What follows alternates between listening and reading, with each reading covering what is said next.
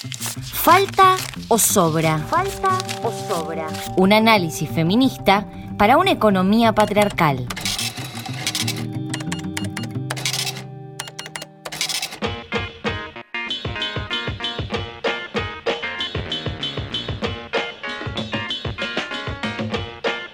Hola, buenas tardes, un gusto estar otra vez eh, con ustedes. Y hoy quería hablar en la columna sobre la situación de la población travesti trans, aprovechando que venimos de, vivir la Semana del Orgullo 2021. Y este año justamente la consigna de la Marcha del Orgullo fue el pedido por la ley para la inclusión travesti trans.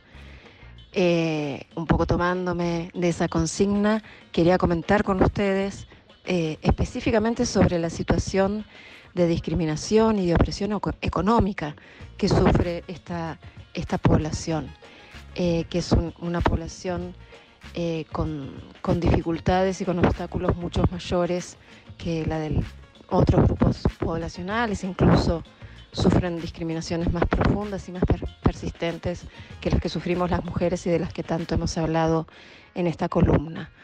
La- las personas travesti trans cuando van ya tempranamente eh, consolidando su identidad sufren múltiples expulsiones. Son inicialmente expulsadas de sus ámbitos familiares en muchas ocasiones, son expulsadas de la escuela, sufren perdón, situaciones de, bullying eh, e incluso de, de discriminación de las propias eh, autoridades escolares, de- del propio personal docente y muchas veces incluso se desplazan de sus, de sus eh, zonas territoriales. ¿no? Hay, hay mucha migración de personas trans a los centros urbanos, al área metropolitana de Buenos Aires. Y el rechazo social general que todavía siguen enfrentando las personas travesti trans implica que tengan múltiples eh, dificultades para conseguir oportunidades económicas. Conseguir un empleo para las personas travesti trans es muy difícil. Y una de las dificultades que tenemos para poder hablar de estas opresiones y de estas discriminaciones es la falta de información. En Argentina no tenemos una fuente de información oficial que nos, que nos hable eh, de la situación concreta, material que viven las personas travesti trans. El, dato que tenemos por ahora surge de un informe que hizo hace muchos años, eh, en el entorno del 2012, cuando se sancionó la ley de identidad de género, la Fundación Huésped, eh, que indagó sobre varios aspectos y particularmente en, en el aspecto del trabajo. eh, cuando le preguntó a las personas que participaron de la encuesta cuál era su experiencia en materia laboral, el, el 70% de las personas que respondieron dijeron que trabajaban por cuenta propia y, solo una de cada 10 personas que respondieron a la encuesta dijeron que estaban ocupadas en, relación de, de dependencia. Eh, y la enorme mayoría, más del 90%, eh, informó que estaba trabajando de manera informal, ¿no? sin eh, realizar aportes a la seguridad social. Y de hecho, cuando se indaga un poco más acerca de cuál es su experiencia laboral, la enorme mayoría de, las personas declaran que eh, su, pri- su- su principal práctica de, laboral ha sido el trabajo sexual. De hecho, quienes respondieron esta encuesta, el 60% estaban en ese momento realizando trabajo eh, sexual. Eh, y de hecho esta suele ser, para la enorme mayoría de las personas travesti trans, casi la única posibilidad de acceder a ingresos monetarios. Eh, y como sabemos, es una práctica eh, llena de, violencia, súper riesgosa eh, y, que se desarrolla en, altísimos niveles de, precariedad. Y además de, de esta discriminación laboral, además de tener que eh, recaer necesariamente en un tipo de trabajo que tiene estas condiciones, eh, y dejo aquí de lado la discusión ¿no? sobre si consideramos o no eh, esta práctica como trabajo sexual o como prostitución, poniéndome en, en- sus propias palabras y, y percibiéndolo ellas mismas como, trabajos, como trabajo, trabajo sexual. Digo, las condiciones de enorme precariedad eh, en su práctica laboral se combinan con múltiples formas de violencia que sufren eh, eh, que sufre esta población.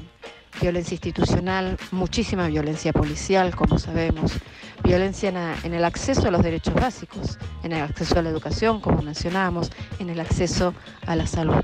Y por eso creemos que es súper importante las políticas públicas para revertir esta situación de discriminación y sobre todo para garantizar los derechos más básicos que esta población debe gozar como gozamos eh, casi todas las personas o como intentamos gozar casi todas las personas. Eh, de hecho, eh, la población travesti trans desarrolla básicamente prácticas colectivas para sobrevivir en este marco de, violencia estructural que, que, padecen. Y creo que para, para poder desarmar esas formas de violencia, las políticas públicas son imprescindibles.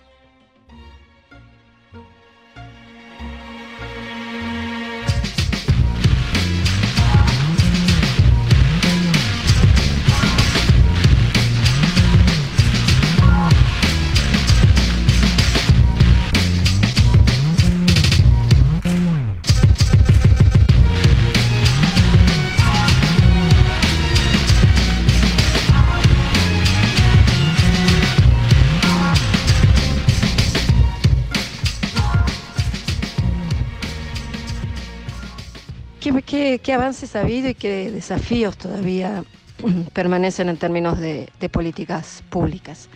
Argentina ha hecho avances enormes y, está por delante de muchos otros países en este campo. La ley de identidad de género sancionada en el año 2012 es particularmente eh, de avanzada y de hecho es modelo para marcos normativos en otros países, incluso en países que económicamente están más avanzados que Argentina.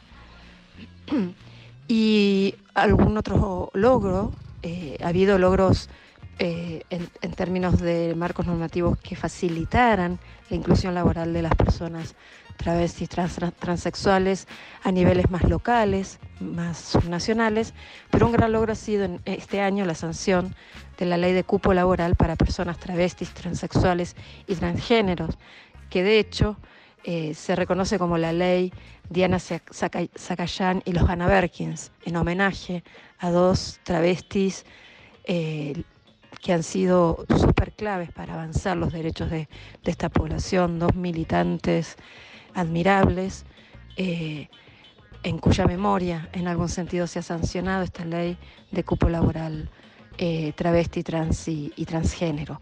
Eh, esta ley lo que establece es que las personas travestis, transexuales y transgéneros que reúnen las condiciones de, idoneidad deberán ocupar cargos en el sector público nacional en una proporción no inferior al 1% del total de los cargos. Es decir, esta ley garantiza que el 1% de los cargos en el Estado Nacional, en cualquier modalidad de contratación vigente, debe ser ocupado por personas que pertenecen a este colectivo.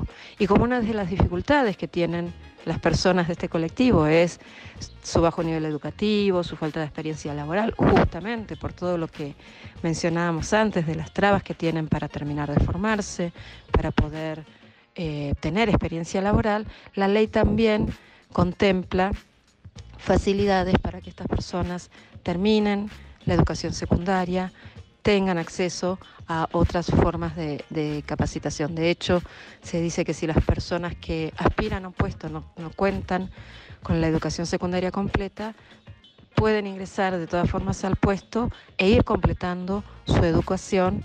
Eh, de hecho, el sector empleador tiene que facilitarles las condiciones para cursar y finalizar el nivel secundario y la ley también contempla eh, mecanismos para que puedan eh, eh, completar o formarse en oficios específicos, en, las capacidades que, se necesiten. Eh, la ley de cupo laboral trans es un gran avance, el desafío es que se implemente, ¿no? Eh, y creo que, algo complementario que se necesita a estos marcos normativos que Argentina va logrando es un trabajo de sensibilización cultural en las plantas eh, del Estado Nacional y de los estados provinciales que apliquen leyes eh, parecidas, ¿no? porque muchas veces eh, existe el marco normativo, pero hay mucha resistencia de quienes trabajan en el Estado Nacional a contratar a personas de estos colectivos.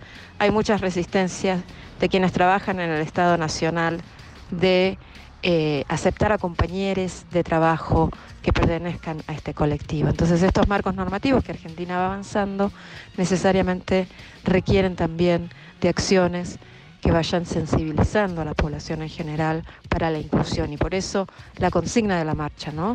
Eh, una ley de inclusión travesti trans que aborde integralmente eh, las múltiples formas de discriminación y, de violencia. Y cierro comentando que hay en debate un proyecto también para establecer una jubilación especial para personas travesti trans eh, que genera rechazo en muchos sectores de población con el argumento meritocrático habitual, cómo esta población va a recibir una jubilación a una edad más temprana que el resto de la población, cómo van a recibir una jubilación sin haber aportado al sistema contributivo. Y la respuesta a estos rechazos es justamente que es una forma de reparación a la violencia histórica que esta población ha sufrido, que entre otras cosas implica que tengan una esperanza de vida muchísimo menor que la que tenemos la mayoría de la población. Las personas que pertenecen a este colectivo, en su gran mayoría, no, no sobrepasan en promedio los 40 años de edad, porque son sometidas a múltiples formas de violencia, porque eh, sufren eh, transformaciones corporales que, ellas mismas buscan, eh, que muchas veces se hacen en situaciones de precariedad y que entonces implican también eh, problemas para, para, la salud. Y porque han sido históricamente rechazadas en, en, los ámbitos laborales y económicos, con lo cual han vivido vidas de enormes privaciones que también van disminuyendo sus condiciones materiales de vida y, en consecuencia también su esperanza de vida.